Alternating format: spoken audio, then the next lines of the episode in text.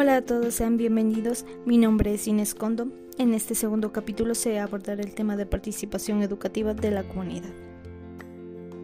Para comenzar conoceremos el concepto de participación educativa de la comunidad, a la que se le entiende como una forma de participación basada en la intervención de las familias y las personas de la comunidad en los espacios formativos y en la toma de decisiones que influyen en el aprendizaje de los estudiantes.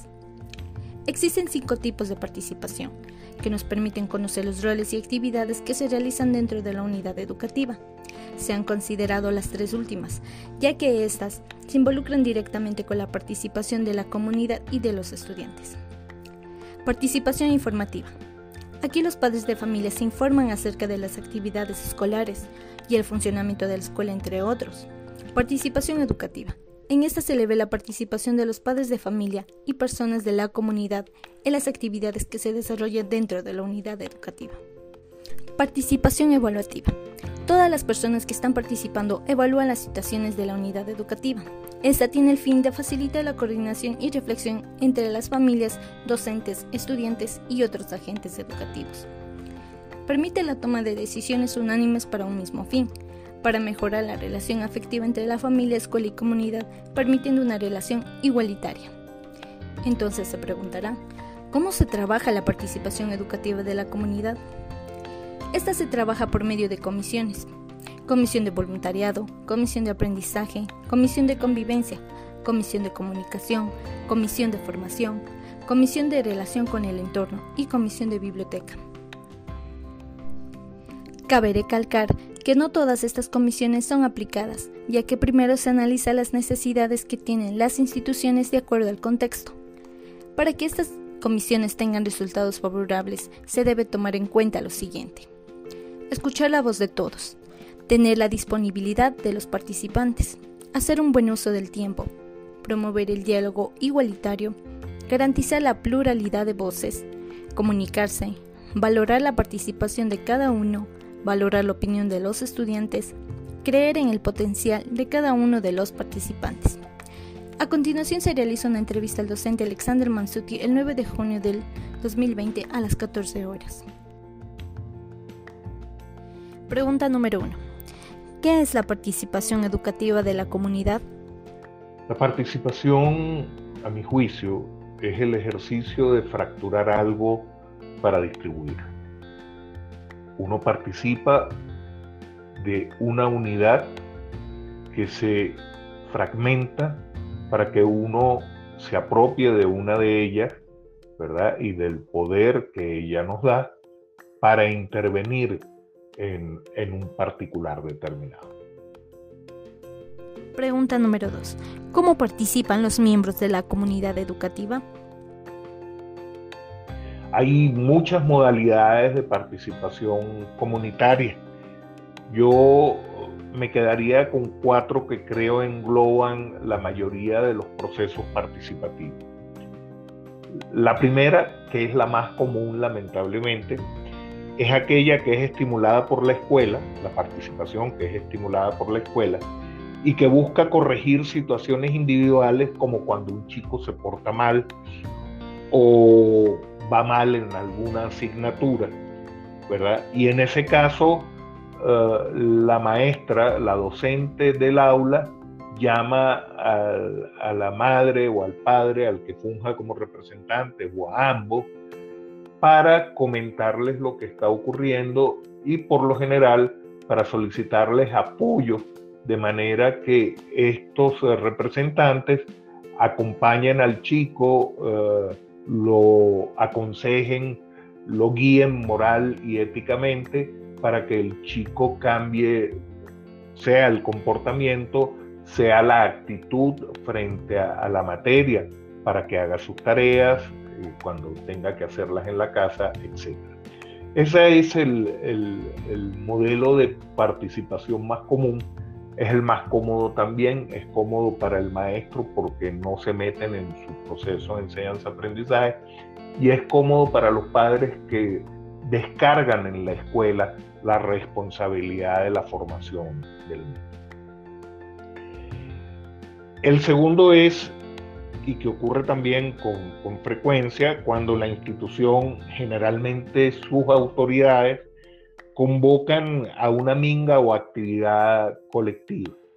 Aquí también podemos ver, particularmente en los espacios rurales, uh, cómo la gente se moviliza para acompañar a la institución escolar. Uh, aquí vemos que los niveles de participación disminuyen. Uh, por lo general vemos a la misma gente que es que está preocupada por sus muchachos y que piensa que de esta manera ellos ayudan a que la institución eh, desarrolle de la mejor manera posible sus procesos que le competen. El tercero es cuando la escuela logra que algunos padres y representantes o miembros de las organizaciones, de los movimientos sociales, presentes en la comunidad a la que sirven, eh, se incorporen en algunos procesos que son importantes para la escuela. Por ejemplo, la discusión de las normas de convivencia. Allí se, puede, ocurre con relativa frecuencia que se invitan a esos padres que están interesados, que son eh, eh, visitantes permanentes de la escuela, que están preocupados por su funcionamiento y entonces, bueno, los invitan para que ellos se incorporen en la redacción de eh, manuales y normas de convivencia, por ejemplo, o para que ayuden en la adaptación del currículum de las nacionalidades, en el caso del MOSEIP, ¿verdad?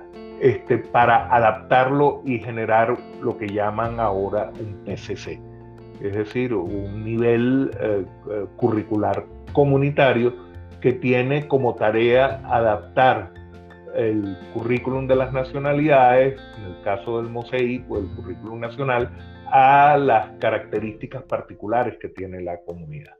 Este es un tercer nivel eh, de participación. Finalmente, el, nivel eh, al que normalmente eh, debiera buscar la escuela es aquel que estructura, instaura eh, organizaciones de cogobierno educativo. En este caso, lo que se busca es que la, escuela ¿verdad? involucre a miembros de la comunidad educativa, es decir, padres y representantes que viven en el entorno, o a las organizaciones sociales, para ahora sí intervenir en todos aquellos aspectos que conciernen a la escuela y que eh, son parte de sus responsabilidades, ¿verdad? Entonces la gestión cotidiana de la escuela, la búsqueda de recursos, eh, el perfeccionamiento de los servicios, la necesidad de que la escuela sea dotada. Entonces aquí eh, participan estos miembros eh, de la comunidad eh, reciben una parte importante del poder, obviamente, y eh, ayudan al funcionamiento de la institución. Sin embargo, es importante recalcar que cualquiera sea las modalidades y particularmente la última modalidad, que es la que más poder da a las comunidades, este, eh, es importante eh, saber que lo fundamental de la gestión educativa y curricular sigue siendo responsabilidad de entes externos a la escuela. En este caso, quien decide cómo es el currículum de una nacionalidad o cómo es el currículum de general básica o cómo es el currículum de la educación técnica, sigue siendo eh, un grupo de técnicos y políticos que están al servicio del Estado y que están por lo general muy lejos de la comunidad. Pregunta número 3. ¿Se han podido implementar todas las comisiones en la participación educativa de la comunidad? Es que se ha podido implementar en relación con estos órganos eh, de participación. Bien, lo que vemos en las escuelas es que la, la situación es muy variable. Hay escuelas a donde se han implementado estrategias que permiten la participación de los miembros de la comunidad servida por la escuela en la gestión de la escuela en diferentes niveles y grados. Ya lo vimos en el nivel 1, nivel 2, nivel 3, incluso en el nivel 4. Eh, tenemos entendido, por ejemplo, que en la región de Carchi, donde abundan las uh, escuelas eficientes, siendo a pesar uh, de todo una región bastante pobre, a pesar de eso, allí las escuelas funcionan bastante bien y funcionan bastante bien justamente porque se ha logrado implementar un nivel de participación comunitaria que no se consigue en otros sitios del Ecuador. Los elementos legales existen el artículo 33 y el artículo 91 de la LOI eh, establecen eh, la necesidad de que los procesos educativos en el Ecuador eh, cuenten con la participación de las comunidades. Hay un énfasis muy marcado en la necesidad de que los procesos educativos adquieran mejor perfil y pertinencia en relación con las culturas locales. Pregunta número 4. ¿Cómo favorece la participación educativa de la comunidad a los estudiantes? Eh, en primer lugar, la participación hace viable la adaptación del currículo a las condiciones particulares de la comunidad donde se aplica. Eso no se puede garantizar de otra manera que así. Ajá. Está bien que se tengan profesores propios de la comunidad que ayuden con esto, pero tiene que ser con la participación comunitaria y con la participación de los líderes y sabios de la comunidad que eh, se logre la adaptación a, a las condiciones particulares de la comunidad. El segundo elemento es que mejora los procesos que garantizan la calidad educativa liderizada por el docente de aula. Es decir, hay una suerte de acompañamiento al docente de aula que hace que eh, haya mayor énfasis en la calidad porque quienes están más interesados en que los chicos eh, salgan bien preparados, además del docente, son los padres. Esa yunta que se forma entre padres y docentes eh, necesariamente tiene que desembocar en una mejor calidad del proceso de enseñanza-aprendizaje y permite finalmente, y especialmente en el caso de la educación intercultural bilingüe, la incorporación eficiente de los saberes ancestrales en la educación intercultural. Incluso ayuda a la incorporación de docentes, de sabios locales como docentes. Pregunta número 5.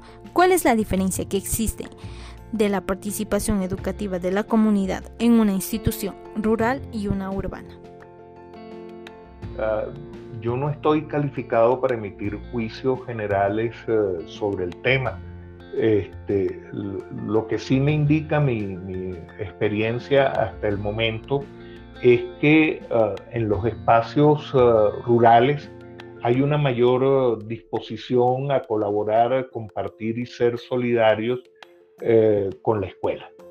Este, probablemente tiene que ver con el hecho real de que hay recursos que son abundantes, por ejemplo, los recursos alimenticios eh, que son típicos eh, tienden a ser abundantes, cosa que en el eh, nivel urbano no es tan evidente.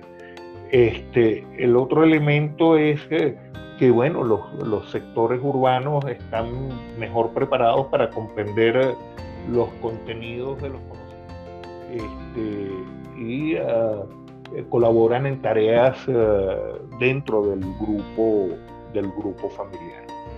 Eh, y los rurales quieren que sus hijos aprendan saberes prácticos, mientras que en los sectores urbanos la situación